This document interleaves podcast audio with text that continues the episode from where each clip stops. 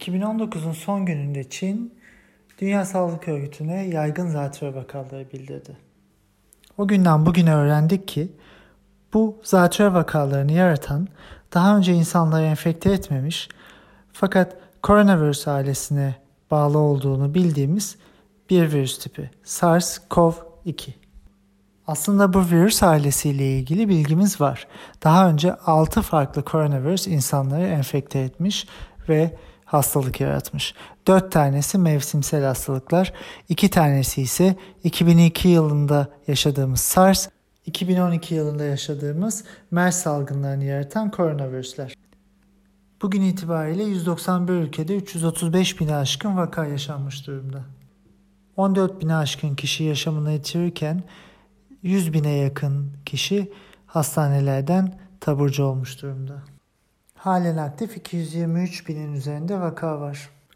Ateş, solunum güçlüğü ve aşırı yorgunlukla kendini belli eden bu hastalık ilerleyen safhalarda zatürreye ve çoklu organ yetmezliğine yol açabilir. Hastaların %5'i yoğun bakım ünitesine bağlı olarak tedavi olmak zorundalar. Herhangi bir kronik hastalığı olan bireyler yaşa bağlı olmaksızın hastalığı daha ağır geçiriyorlar.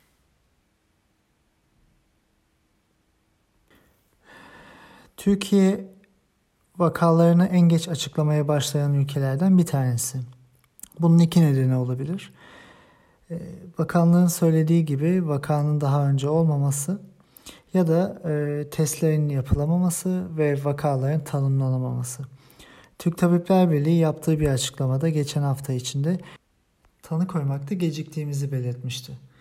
Bu daha önceki vakaları belki yakalayamadığımız, gerektiği şekilde vaka analizini yapamadığımız ve geleceğe dair hastalık projeksiyonunu doğru şekilde ortaya koyamadığımızı gösteriyor.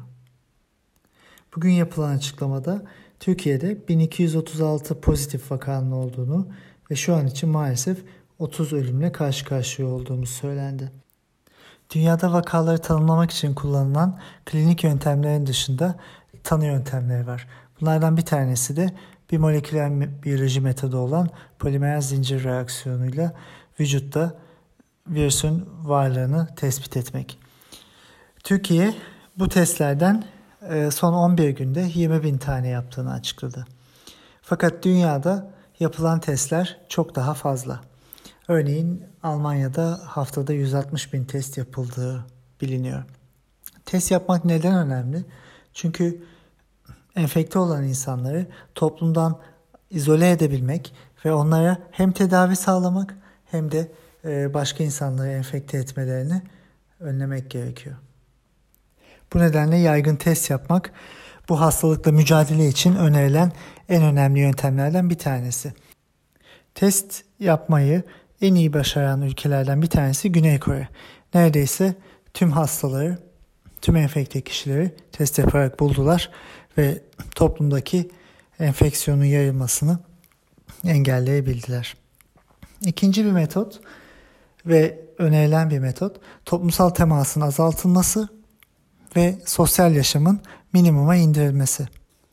Dünyadaki birçok ülke bunu uyguladı ve uygulamakta. Çin'in yükselen ivmeyle artan hastalıklara ve enfeksiyona karşı uyguladığı birinci yöntem buydu. Sokağa çıkma yasakları, toplumsal temasın azaltılması, etkili tanı ve tedavi yöntemleriyle de birleşince Çin'deki e, enfeksiyonun artışı durmuş görünüyor. Avrupa ise Çin'in ardından geliyor. Artık 11 Mart'ta Dünya Sağlık Örgütü'nün pandemi olarak nitelediği COVID-19 hastalığının merkezi Avrupa.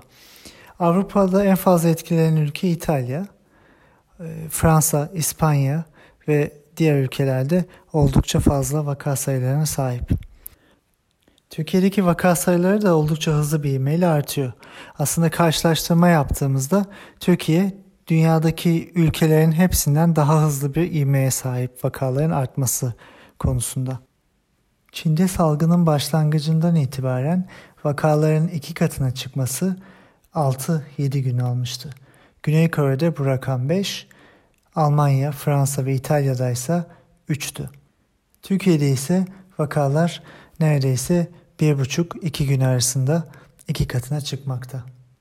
Bu bize enfeksiyonun ya beklenenden hızlı ilerlediğini ya da bizim tanıyı çok geç koyduğumuzu ve artık salgının başlangıcında değil hızlı yükseliş evresinde olduğumuzu bize gösteriyor. Türkiye aynı zamanda gereken önlemleri gerektiği zamanda alamamış da olabilir. Elbette seyahatlerin kısıtlanması, toplu mekanlarda buluşulmanın azaltılması gibi önlemler faydalıdır.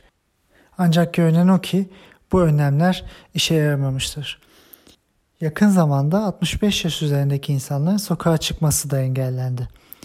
Bu belki olumlu bir izlenim verebilir fakat bulunan an içinde ve enfeksiyonun yaygınlığı göz önünde bulundurulduğunda bu da e, yayılımı önlemeyecektir. Bunun nedeni şu. Birçok bilimsel yayına göre enfekte olan insanların %60'ına yakını 60 yaşın altında. Yani daha çok genç nüfus enfeksiyonu taşıyor. Evet bunlarda ölüm oranı daha az. Fakat virüsün yayılması için e, en temel dinamikleri bu yaş grubu sağlıyor. Dolayısıyla sadece 65 yaş üzerine evde tutup genç nüfusun mobilizasyonunu engellemediğimizde bu hastalığın yayılmasını önleyemeyeceğiz. Türkiye'de vakaların paylaşılmasında da şeffaf bir metot izlenmiyor. Vaka sayıları ve ölüm oranları ortaya konurken vakaların yerlerine dair hiçbir bilgi paylaşılmadı. Bu bizim enfeksiyonların ana arterlerinin nerede olduğunu öğrenmemizi ve ona göre önlem almamızı imkansız kılan bir durumu da beraberinde getiriyor. Avrupa'daki ülkelerin hiçbirinde böyle bir uygulama yok. İkinci olarak son birkaç gündür kaybettiğimiz insanlarımızın sürekli yaşları ve yaşlı oldukları üzerine bir vurgu var. Bu 65 yaş üzerindeki insanların evde tutulmasının ne kadar doğru olduğunu anlatmaya yönelik bir e, söylem olabilir. Fakat daha önce de belirttiğimiz gibi artık koşullar e, bunun çok ötesinde. Şimdi ne yapılması gerekir? Bu herkes için en çok sorulan soru. Dünyadaki örneklere baktığımızda tam karantinanın, sokağa çıkma yasaklarının ve yaygın ve etkili testlerin enfeksiyonun ilerlemesini önlediğine şahit oluyoruz.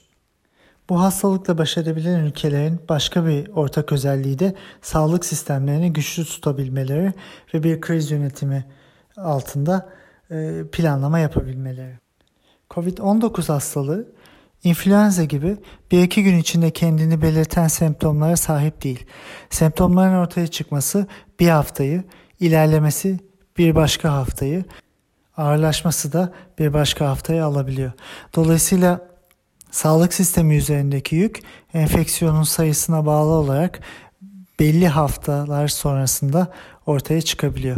Türkiye henüz bunun başında görünüyor. Önümüzdeki bir ve iki haftada sağlık sistemi üzerindeki etkiyi göreceğiz. Burada sağlık personelinin güvenliği çok önemli. İtalya'dan öğrendiğimiz kötü bir örnek var. Eğer sağlık sistemini ve sağlık personelini koruyamazsak e, işler çok daha kötüye gidiyor. Türkiye'de sağlık personelinin eksikleri olduğu biliniyor. Maske, dezenfektan ve kıyafet eksiği ve onun dışında belli ekipman eksiklikleri. Bunların ivedilikle giderilmesi, yaygın testlerin yapılması ve enfekte insanların bulunması ve tüm ülke için geçerli olacak sokağa çıkma yasaklarıyla birleşirse bu enfeksiyonu ve bu hastalığı kontrol altına alma şansımız belki olabilir. İnsan hayatını ön plana alan ve bilimin ve aklın ışığında ilerleyen bir kriz yönetimiyle belki bu mümkün olabilir. Fakat hepimizin kafasında bunun olup olmayacağına dair sorular var. Bu soruları bilimsel yanıtları günün öne çıkan konularını bugünden itibaren Özgürüz Radyo'da hafta içi her gün 13 Haber Bülteninden hemen sonra Korona Günlüğü'nde tartışacağız. Soru ve yorumlarınızı sosyal medya üzerinden bize iletebilirsiniz. Yarından itibaren özetlemeye çalıştığımız salgın sürecinin dünü, bugünü ve yarını üzerine ve nasıl ilerlediği üzerine detaylı analizler yapacağız. Aklımızdaki sorulara bilim nasıl yanıtlar veriyor ve biz bilimin ışığında nasıl ilerleyebiliriz? Bunları konuşacağız. Yarın görüşmek üzere. Sağlıklı ve evde kalın.